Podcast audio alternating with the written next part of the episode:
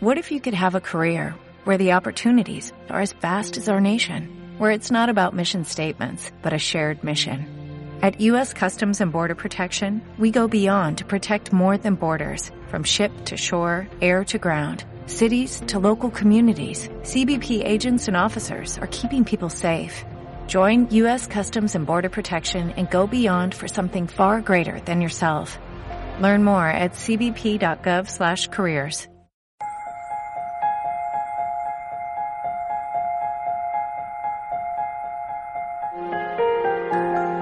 En aquel tiempo dijo Jesús a los sumos sacerdotes y a los ancianos del pueblo, escuchad otra parábola.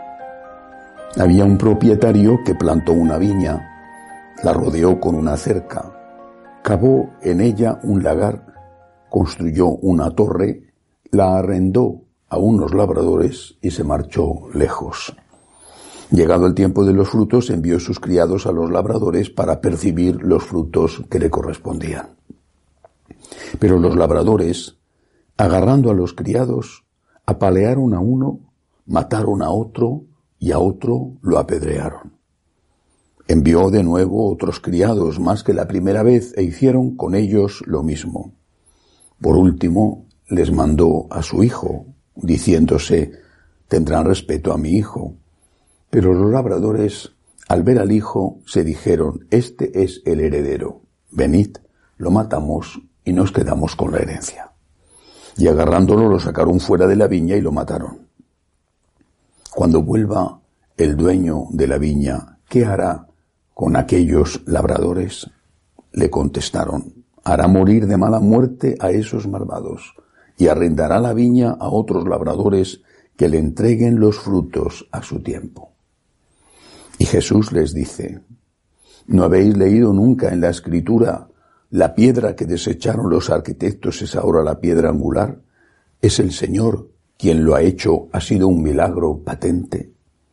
Por eso os digo, que se os quitará a vosotros el reino de Dios y se dará a un pueblo que produzca sus frutos.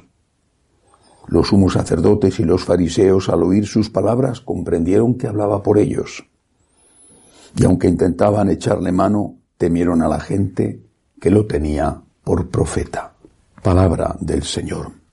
Gloria a ti, Señor Jesús. Jesús está hablando de sí mismo y está haciendo un resumen de la historia de Israel.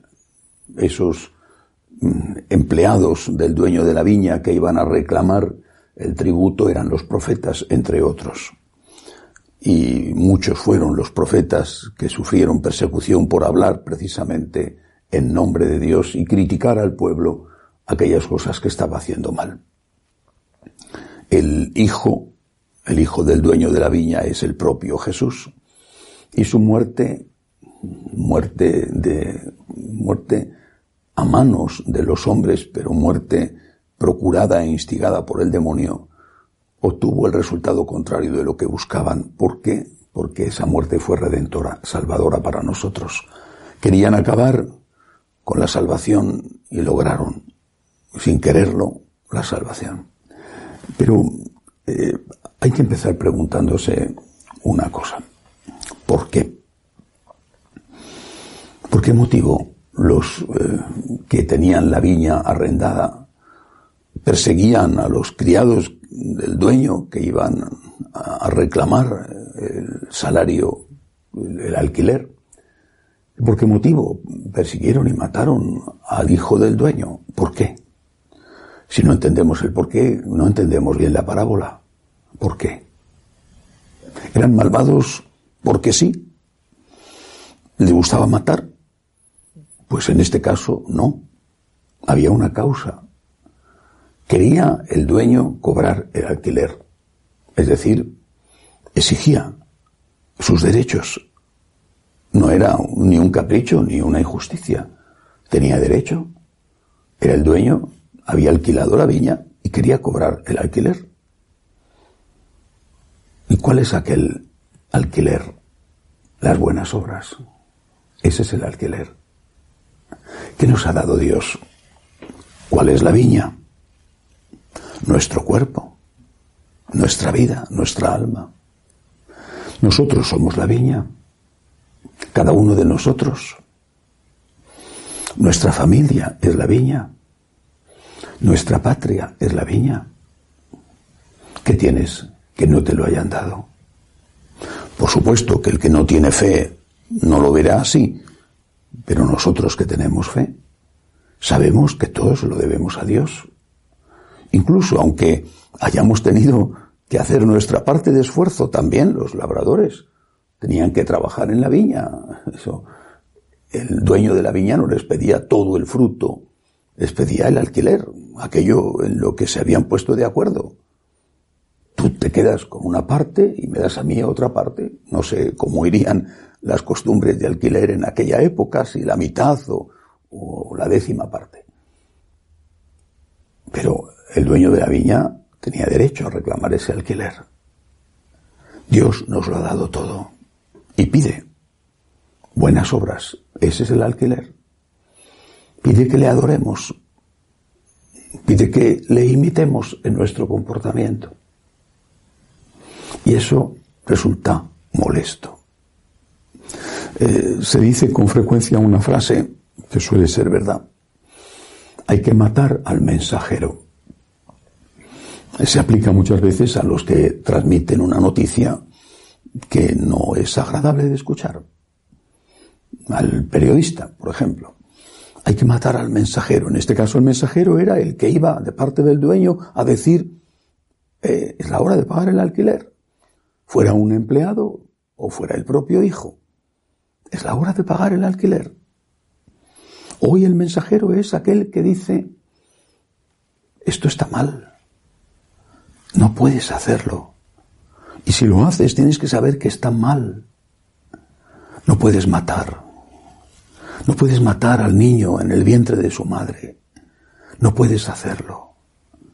No puedes matar a un niño porque venga con un síndrome, síndrome de Down, por ejemplo. No puedes hacerlo. No puedes matar a los ancianos porque te molesten o porque sean una carga para la seguridad social. No puedes hacerlo.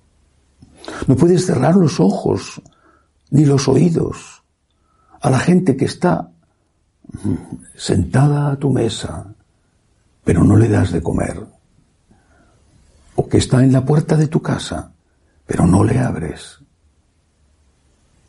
El Señor nos está pidiendo buenas obras porque tiene derecho a pedirlo. Nos está pidiendo buenas obras y eso nos incomoda. La conciencia nos fastidia.